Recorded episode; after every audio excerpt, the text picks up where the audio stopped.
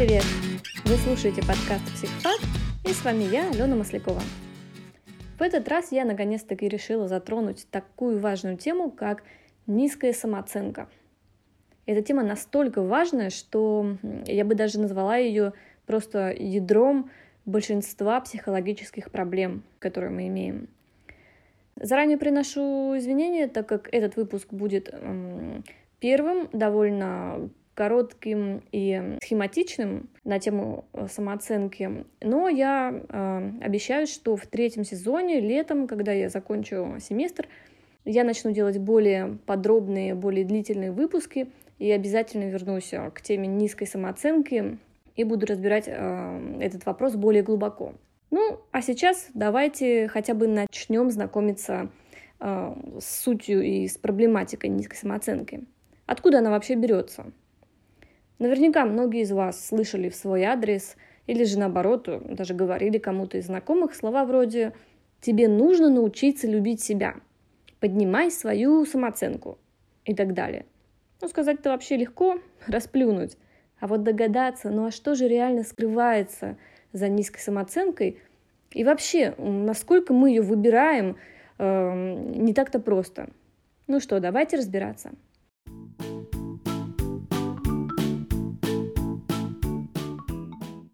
На наше счастье, ученые успели изучить этот вопрос довольно хорошо.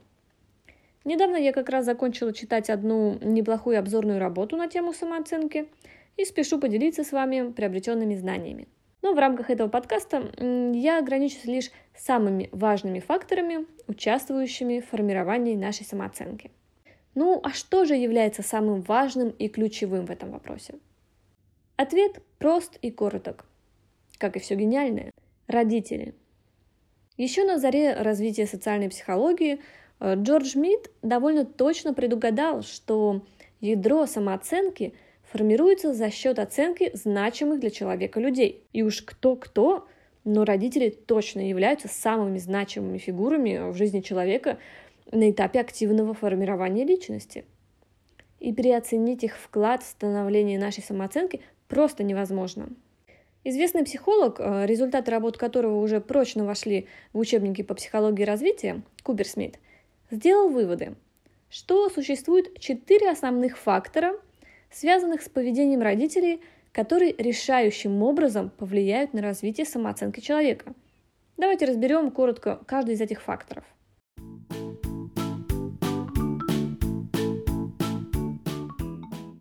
И первый фактор – это степень одобрения, э, принятия и э, демонстрируемой эмоциональной вовлеченности в жизнь ребенка. То есть, что это значит? Эм, это значит, что чтобы заложить базу для здоровой самооценки, необходимо выполнять совершенно простые действия, такие как похвалить ребенка за рисунок, порадоваться вместе с ним его хорошей оценке – ну и просто искренне проявлять интерес э, к проблемам ребенка, к его мыслям, к тому, чем он живет. Второй фактор – это степень установления четких стандартов поощряемого и ожидаемого поведения. И говоря о поощряемом поведении, имеется в виду не только и не столько поощрение в виде каких-то материальных призов, скажем так. То есть вот будешь себя вести вот так-то, тогда куплю тебе то-то. Нет, в первую очередь речь идет об эмоциональном поощрении. То есть, когда ребенок э, ведет себя правильным и хорошим образом, то есть там, не знаю, проявляет эмпатию, помогает кому-то, очень важно показать эмоционально а, что вы одобряете такое поведение. То есть а, проявить чувство радости, а, показать, что вы гордитесь ребенком. И это также будет являться плюсом в плане выстраивания здоровой и хорошей самооценки ребенка. Третье это то, насколько дисциплина и контроль осуществляются за счет объяснений и диалогов, вместо силы и принуждения. Ну, я думаю, что здесь все достаточно понятно. То есть, если когда а, ребенок, который в чем-то провинился или что-то сделал неправильно, вместо а, грамотно выстроенного разговора или диалога получает херак-тумак просто-напросто, или там подзатыльник и летит а, через всю комнату, то понятное дело, что это будет э, хм, маловероятно человек со здоровой самооценкой э, в будущем. И четвертый, последний фактор – это степень того, насколько дети приглашены э, выражать свое мнение и участвовать в семейных обсуждениях. То есть очень важно показать, что мнение ребенка ценно, важно и интересно, а не так, что «да отвали, отвяжись, козявка, тебя не спрашивали».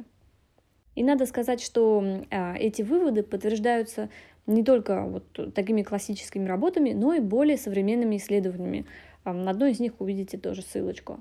Таким образом, если родители не склонны проявлять душевную теплоту и заинтересованность в жизни ребенка, не объясняют, что такое хорошо и что такое плохо, применяют силу и крики в воспитании, игнорируют и обесценивают мнение своего чада, то проблемы с самооценкой, которые перекочуют и во взрослую жизнь, ему практически гарантированы.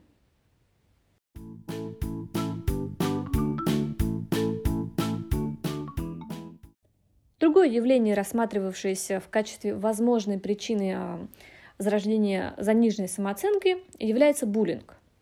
Ну и что касается травли и унижений в школе или уже во взрослой жизни на работе, то ученые пока не пришли к единому выводу о том, насколько эти факторы вредят самооценке. Результаты некоторых исследований говорят о том, что буллинг четко ассоциируется с низкой самооценкой. Но, как вы знаете, ассоциация не означает причинно-следственные связи. Это всего лишь говорит о том, что с определенным процентом вероятности буллинг идет э, в паре с низкой или с заниженной самооценкой. Но что является причиной чего, э, эти данные вам не раскрывают. И существует много современных работ, э, в которых утверждается, что дети и взрослые, подвергающиеся э, виктимизации в школе или же на работе, в большинстве своем уже обладают низкой самооценкой. Что, соответственно, нас отсылает снова в их детство в поисках причин сложившейся ситуации. Ну а что же генетика?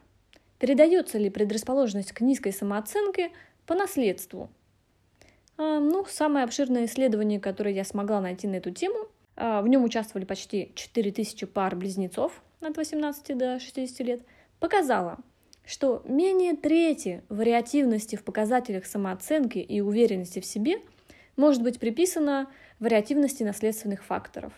Что ж, как мы видим, в значительной степени наша самооценка уже определена родителями, обстоятельствами, ну и, возможно, в некоторой степени и генами – Поэтому такие презрительные рассуждения, которые иногда можно слышать, что-то вроде «как так можно себя не любить?», «как так можно унижаться?», а некоторые идут еще дальше. «А, ну, раз ты так унижаешься, раз ты такое терпишь, раз ты себя не любишь, раз ты тряпка, значит, так тебе и надо, значит, ты этого хочешь, значит, тебе это нравится, продолжай терпеть, заслужил или заслужила». Ну что же, такие рассуждения являются, с моей точки зрения, морально-уродскими, так как э, они совершенно не учитывают то, что мы не выбираем себе самооценку, как, скажем, э, мороженое в кафе. Пошел, выбрал самое красивое, самое большое э, и вкусное. Вовсе нет. В значительной степени самооценка уже обусловлена нашей жизненной историей. Однако это не значит, что все совсем фатально. Если самооценка не повезло, и это мешает в полной мере наслаждаться жизнью, существуют методики, а, с помощью которых вполне можно э, подправить или даже э, кардинально улучшить ситуацию. Ну и я надеюсь, что по мере моего углубления в мир профессиональной психологии я буду иметь время и возможности делиться с вами этими знаниями, мои дорогие слушательницы и слушатели. И на этом я заканчиваю выпуск. Спасибо вам большое за внимание. Хорошей, счастливой и оптимистичной вам недели. Всем пока!